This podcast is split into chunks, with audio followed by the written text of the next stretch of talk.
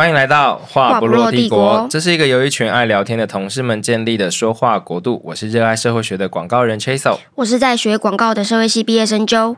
如果你跟我们一样关心这个社会，但又是一只懒猪猪的话，那你已经是我们的国民了。现在就和我们一起从日常切入时事，用最八婆的心态聊最严肃的议题吗？吗？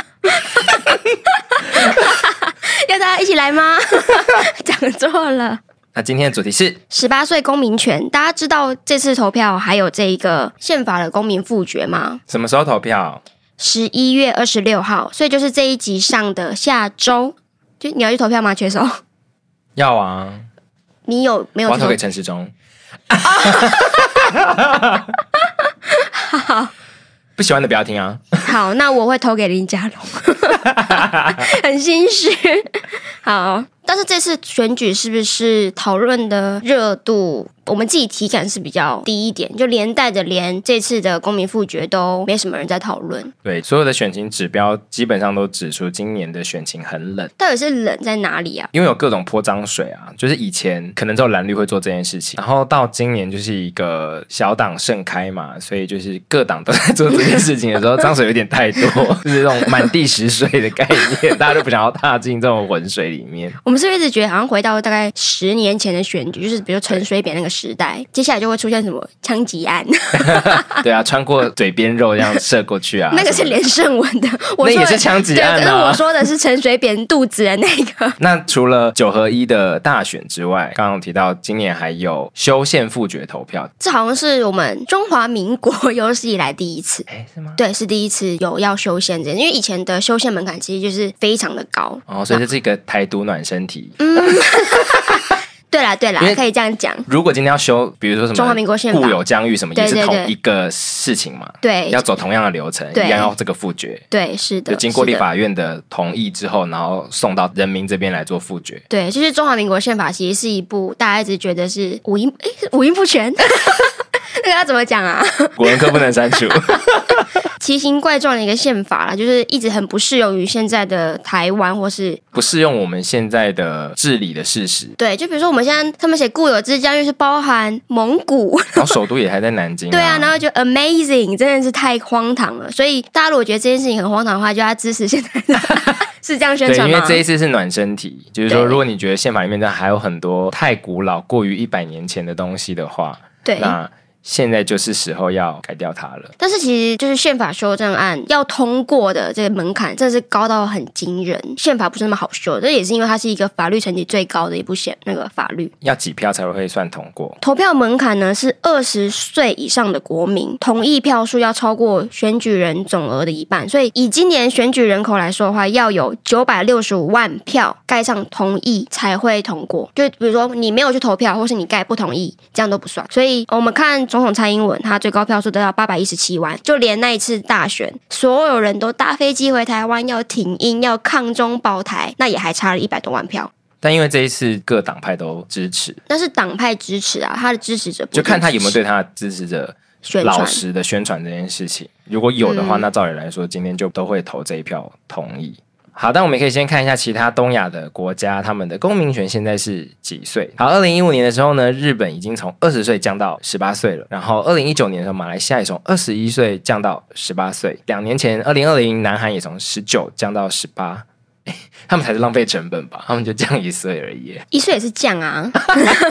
那是台湾就变成了亚洲最后一个二十岁。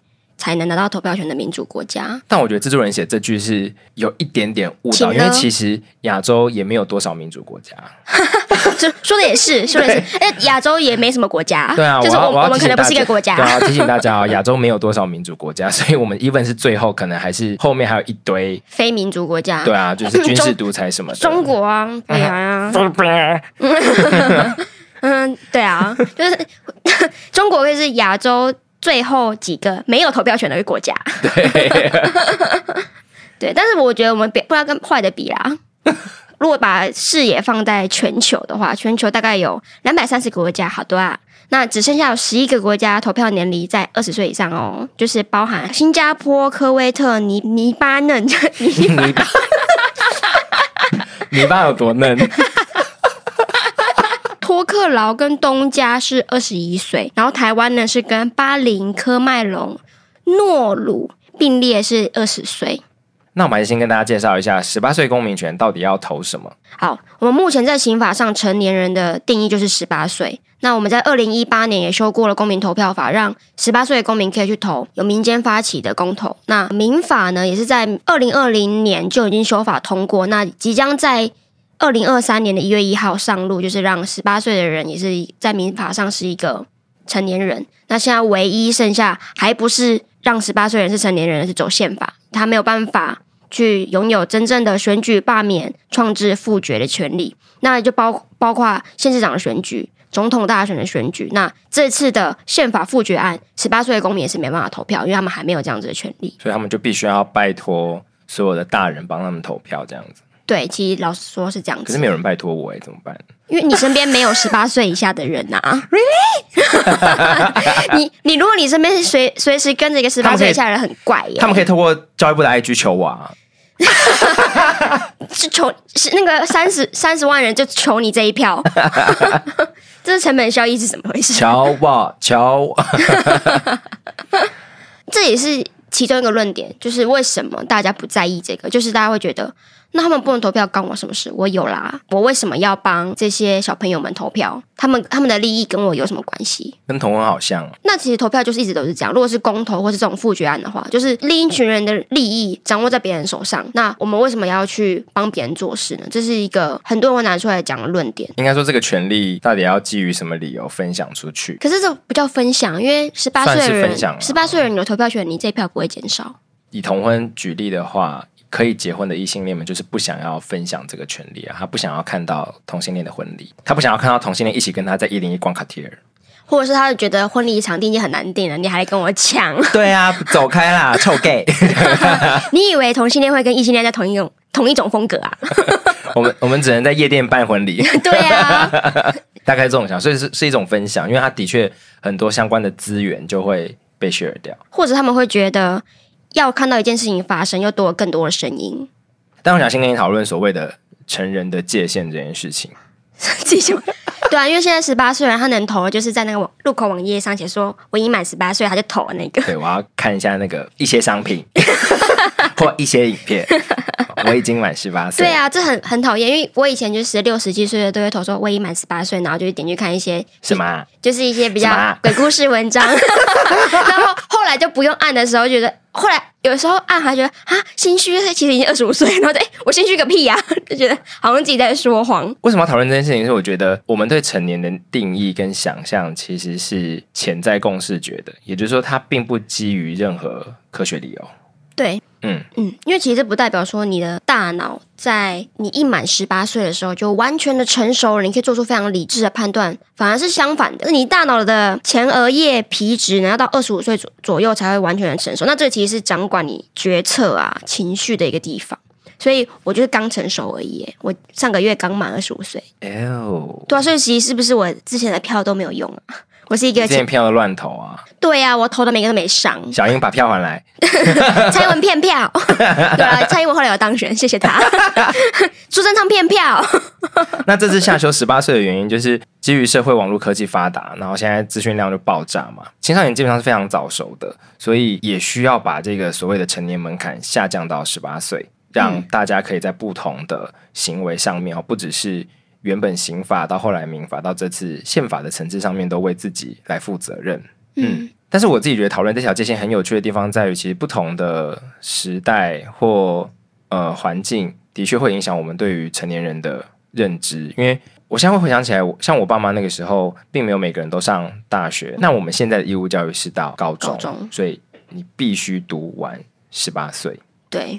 国家让你在更年轻的时候得到更多权利的同时，其实也希望确保你的治愈的发展是好的。就是我让你十八岁可以投，或我我往这个方向走，但是同时义务教育不断的提升，他也想透过这个方式去确保你是在有受教育的情况下得到这些权利。但我自己会对于台湾的教育变 得没有信心。应该说，比如我们很常去羡慕法国的大学考。比如他高中生，其实在毕业要考大学的时候，他们考的是哲学题。对，他们会做出非常多针对你的思考去让你思辨的教育。十八岁以后才是开始会被骗的年纪，是吗？是被骗？是被什么骗？被政治人物骗啊？哪有？我们都要被骗个几次之后才啊、哦，好，原来要投什么这种骗哦。所以你是你是认为说台湾的义务教育没有办法让他第一次投票，每一次投票都做出非常好的判断？我觉得我我我想谈的不一定是判断本身好不好，而是判断之前你多充分的准备了，以及你多充分的理解了。但是很多成年人也没有做到。对啊，这好像跟这不能怪在现在的小朋友身上。我也同意，因为很多大人没有做到所谓的充分查证或理解，然后才去运用这些权利。所以我自己对于用年纪去区分是不是每个人都可以得到那一票，本来就持反对。那你觉得应该用什么区分？考试啊，智力测验啊，就你学测几分，你才可以投这一票？就像驾照一样啊。台湾交通这么乱，不就很多支持交通改革的人都会去认同说我们的驾照太好拿到了。我同意，我完全同意。然后也没有人去 执法，警力也不够。然后就像说我这种人也可以拿到驾照，真的是小心哦。对啊，所以我们你看，我们现在拿到这一票的权利，就是年纪到了自动拿到，比驾照更好拿到。所以如果以后投票，你要先说行政院长的职权到底包含什么什么什么。然后你哎，行政院长不会投票，哎呀，我不能拿到投票权了。对你，你直接 没有，就是行政院长是由总，这是陷阱题，由总统任命的哦，这样。没有，或者是他不一定从考试啊，他可以从，比如你必须要参加什么公听会，或者是说明会、政见辩论会，你一定要看。对这一类的，确保你是足够知情且参与的。这样会不会耗费太多的社会成本呢、啊？我我我觉得我需要停下来思考一下，为什么我会觉得现在这个年代需要这件事。我第一个想到会是我们有很明确来自境内团体以及境外团体的假讯息干扰，嗯，跟政治干预。对，这个是这个是在以前的百年前的纸本时代，甚至在更早以前的只能靠口耳相传去放谣言的时代，是完全不一样的。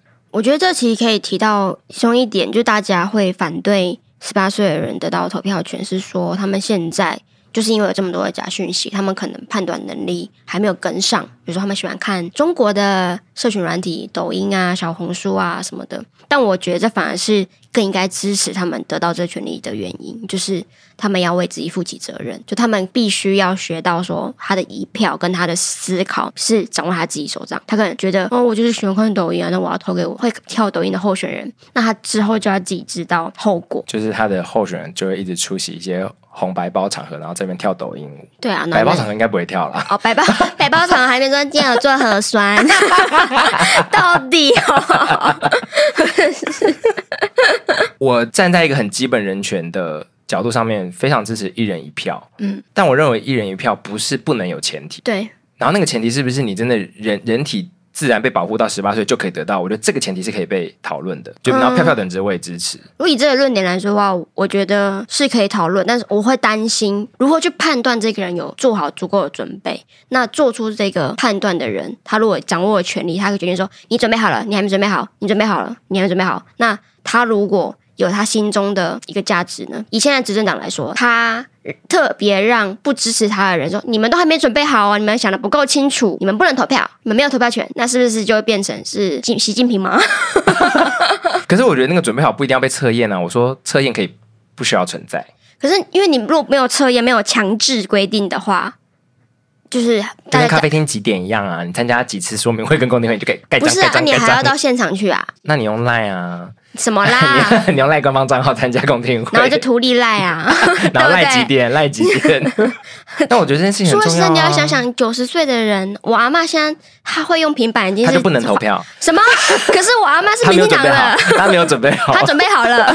她准备，你看，就是我这边有这种愚昧的人啊，准备好身份证而已。英皇英皇说他准备好了，蔡英魂说他准备好了，气死。那我觉得这样子，反而十八岁的人也有投票权，也是好的。他来共同分担这个风险，然后除了为自己负起责任以外，因为他们现在其实是最会使用这些科技产品、最受到最多讯息的人，那他们应该要负起把这些东西传散给他的长辈。他不会平常过年的时候在旁边打电动，他应该就是加入那个围炉的尴尬的话题。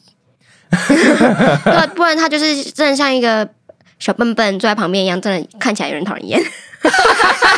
什么？没有没有，我们家旁边是没有十八岁的人，不好意思。我觉得的确就是他们应该要提早的加入这一个世代，我们共同面临的风险。因为其实这个我觉得啦是不可挡的，可能甚至是不可逆。那提更提早的让他去面对这个现实，还不要再活在抖音或小红书的世界。因为我们其实都经历了一个清醒的时刻嘛，我们可能清醒的比较晚。那我希望你现在的年轻人就是。清醒更早，天哪！我听起来很像过年的小阿姨。对啊，你真是小阿姨。但但我，我的春早呢？你的小汤圆呢？对啊。但我的意见有一点相反，嗯，就我认为他们应该要待在抖音跟小红书的世界，但是永远不要有投票权。但是负起去传递知识或者是做更多说明的责任，这样不会觉得很不公平吗？就是他们要负责，他们有权利，他们就会觉得没有。我说在他们得到投票权之后。哦，oh, 就我觉得他们不需要离开他们现在的数位社群平台去证明什么。社会其实真的就是一直不断在变迁。你十八岁的时候解严了吗？请问现在是六十几，是不是？我就问问，我就问问，我不太确定啊。我一岁的时候就解，因为我是天然，的时候就解严了。我，我，我是天然独的世代啊，我没有活过没有解没有解严的时代。我十八岁的时候是谁当总统？蒋经国、马英九、马英九，哦，到底是杀死我？到底马英九，我我我我我也有了，我小时候有啊，有啦有啦，我我很小的时候，你都活过倒扁了，你怎么会没有活过马英九？你是空空白哦，你真的是，我忘了那时候植物人可以投票吗？不行啊。好，你干嘛突然讨论这个？想说你那八年是植物人状态？我那八年是很小的小朋友，那个真的离我非常远，他可能要修十岁公民权，好不好？好了，老实讲，就是我十八岁的时候，大概是经历太阳花反课纲那一那一阵子。关于我的公公民意识的抬头，可能是在这一边。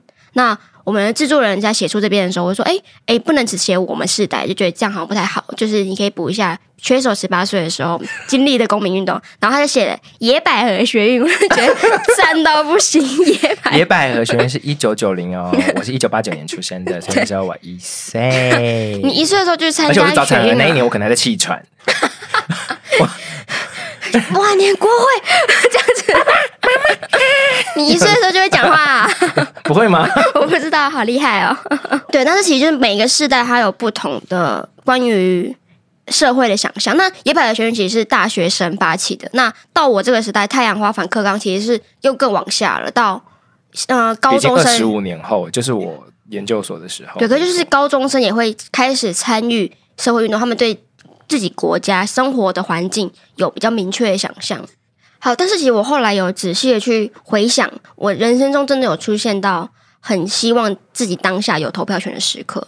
那时候是蔡英文第二次选总统，二零一六年，那时候真的是哇，刚经历太阳花，然后周子瑜事件，所有人都说我们要抗中保台，然后去投蔡英文一票的那个那一年，然后我那那一年十九岁。我就刚满十八，然后就还差一点点满二十。那我那时候真的很想要投蔡英文一票。我那时候我觉得我已经想清楚了，我可以很想要为自己负责，很想要为这个社会嘛做出一点力量。可是我那时候就是没有投票权，然后我会觉得非常的扼腕嘛。那就是现在的年轻人快要有这个机会，我觉得是蛮好的一件事情。嗯，你做好什么准备啊？我投给蔡英文准备啊，买周边，已经买全身的周边，要去挥小旗子。对啊，我想要那个绿色的小旗，我是鹰派的这样。对，那或者是隔两年，二零一八年要投同志公投的时候，那时候其实是满十八岁的人可以公投，但是不能投其他的选票。我跟我的朋友们，大家去投票的时候，他们领的选票比我少很多张，因为那时候我满二十了，他们还没。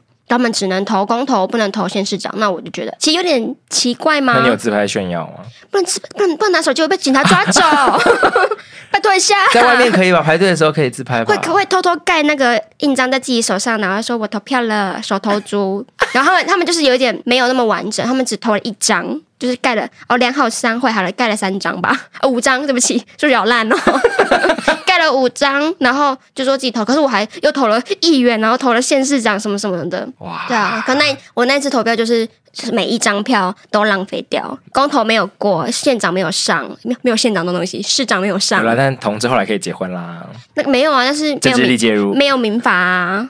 蔡英文 骗票哎、欸，要讲几次？反串反串，你反反串著名，我爱蔡英文，我希望他变成习近平。但我基本上同意一件事情，就是大家可以看到，大部分的社会运动啊，除了很特定职业的，比如说什么农业改革啊那一类的，大部分的全面性对执政做反抗的社会运动，年轻人是多数的。我们今天不要论是不是十八岁，那我认为这种破坏的力量就是年轻人才有的。嗯，还有体力也是啦。太阳花学运的时候，我几岁啊？二十五。二十五，嗯，那时候也。我我在那边睡了好几晚，可是其实睡起来不知道干嘛，因为当时在那边睡的目的就只是不希望警察把里面对把里面的人架走嘛，对，所以我们就睡在外面当盾牌，也没有当盾牌，当小波块，当地垫，当地垫，当那个塑胶地垫，哇你嘞，就希望警察不要踩我们，好可怕哦！就躺在那边，然后睡到早上起来就哦腰酸背痛，就二十五岁就已经腰酸背痛，然后就在那边吃个饭，然后看人潮还够，回家洗个澡再来。嗯，大概度过了几个晚上，然后到现在，你要问我现在在发生这样的事情，我要不要去睡？我可能还真的睡不下去。嗯，我可能我也可能也睡不下去。所以我觉得这个能量跟体力跟很害怕自己未来被夺走的这种呃刺激跟动能，的确只能长在年轻人身上。那我的立场还是会回到前面，就是每个人都有想不清楚的可能，跟年纪无关。唯一跟年纪有关的，就真的是经验。对。十八岁第一次投票，跟我三十二岁去投票的差别，就是我已经被政治人物骗过好多次了，然后我已经对政治失望很多次了。这些经验会给我更多的呃判断基础。嗯，那十八岁可能没有这样子的判断基础，对，或他要花很大的力气。你想想看，他要必须用很多课外的时间，他才有办法去理解政党是什么，党团什么。哎，还是公民课有教。对啊，这个他如果说什么是国民党，那真的是拜托不要投票，好不好？对啊，那我个人还是觉得提早一点去投票会蛮好的。就是即便他是在带着一个政治理想的状态去投，但是谁谁第一次不是这样呢？对啊，所以说我觉得是好的啊，啊就是我完全可以接受，它其实是一种风险。对，那他提早开始有这个经验，好，那可能十八岁投的第一次票，他被骗了，他觉得自己没有做好准备就让这一票出去啊，可能会觉得有点后悔嘛。那代表说他下一次投票他就会更谨慎，希望如此。没错，因为哎。我、哦、没有投过马英九，吓死了。对，那但但我也没有，但就是你在生活中遇到了各种失望的事情，让你觉得很沮丧的事情，都是慢慢的在成熟了。我觉得。那我觉得是时候可以提到一下反方的意见是，是对选举的素质很存疑，就是觉得说这些人不应该投。那我们刚刚也。说明了嘛，就是对政治或者是对社会的不熟悉，那这种风险其实不会一直发生在十八岁身上，因为对，像你你说八十岁、九十岁，对啊，我阿妈，你阿妈也是一种风险啊。你要说你现在阿妈对现在的社会多熟悉，也可能没有。F Y I，我阿妈甚至不识字，他不识字也是头到不行啊。对啊，所以如如果说社会经历会是一个指标的话，那其实往上我们应该也要削减很多人，不一定是往下的禁止。对、嗯、对。然后第二个是，他们认为没有这个必要性，就是说，不是所有的年轻人都那么在乎政治，不用去耗费这个 力气去帮他们争取这投票权了。但一样，也不是所有的成年人都关心政治。那他们的，他们平常不看 TVBS，不看三立，是不是就要剥夺他们的投票权呢？他如果不知道，他现在台北市长候选人是谁，那他可以去投吗？这也还是可以去投嘛，对不对？嗯。所以这关不关心政治？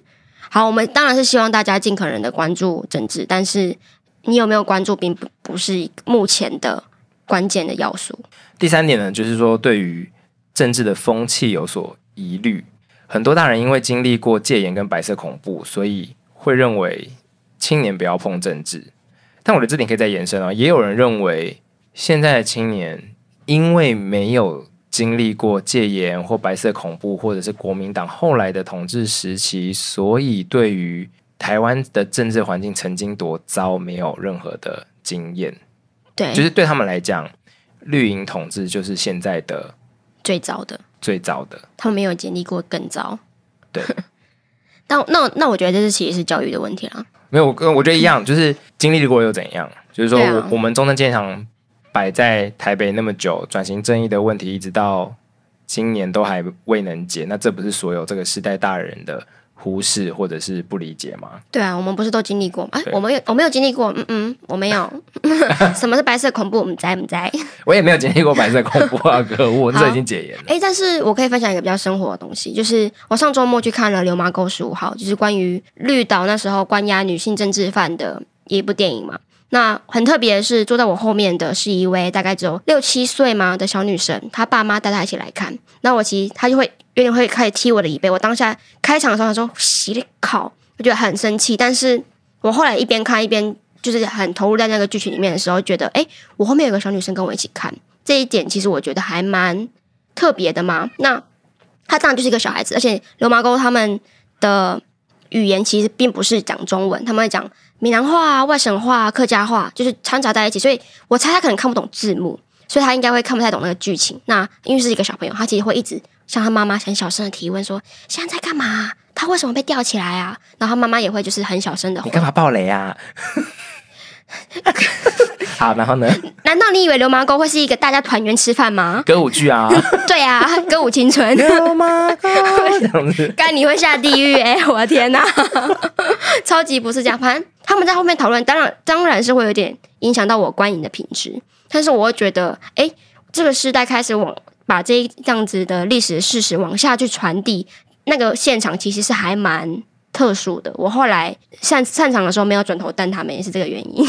哦，我想说，你是不是就看完影片就觉得你这小女孩应该被关到绿岛？哎，完全没有这件事情，那个真的很可怕。拜托我求求你，我以为你要讲这个。没有没有没有，但是我就觉得，哎，大家有开始在越来越重视这个历史，所以说可能会有人觉得，哎，不要碰政治啊。但是也有一群人觉得。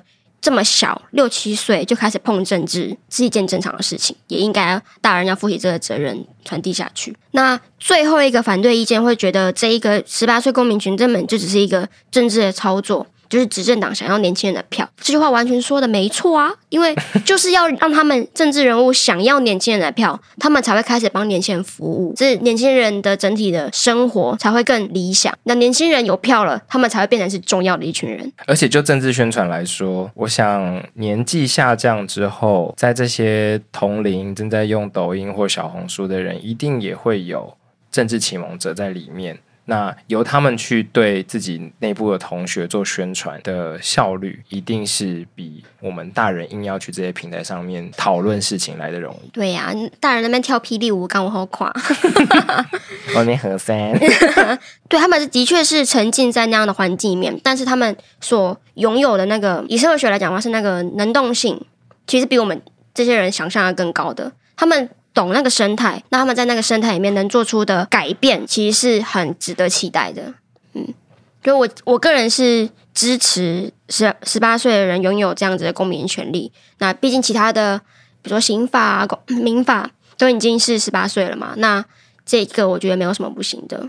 我自己则是支持。年轻人们持续思考，到底年纪是不是唯一的那个投票资格的标准？对对对，但当然，当然，目前的话还还没有其他的标准，就是年纪嘛。嗯，嗯对。好，那。我们不确定我们的听众有没有十八岁以下的人，但是如果有的话，也可以跟我们分享一下，你认为你自己该不该有这样的投票权，或者是你不是十八岁的人，你认为年轻人拥有选票对你的生活有什么样的影响？那都可以呃在我们的 Podcast 留言给我们，或者是到我们的 Instagram，那账号是 We Talk Too Much，那个 Two 呢是数字的二，那我们在上面发很多有趣的贴文或是动画，可以帮我们按个赞支持一下，或跟我们分享你想要听什么样的主题，或是加入我们的抖。抖音啊，还没开，还没有抖音，或是加入了银行账号，哎、欸，那我们就下次再见喽，谢谢大家投票顺利。拜拜。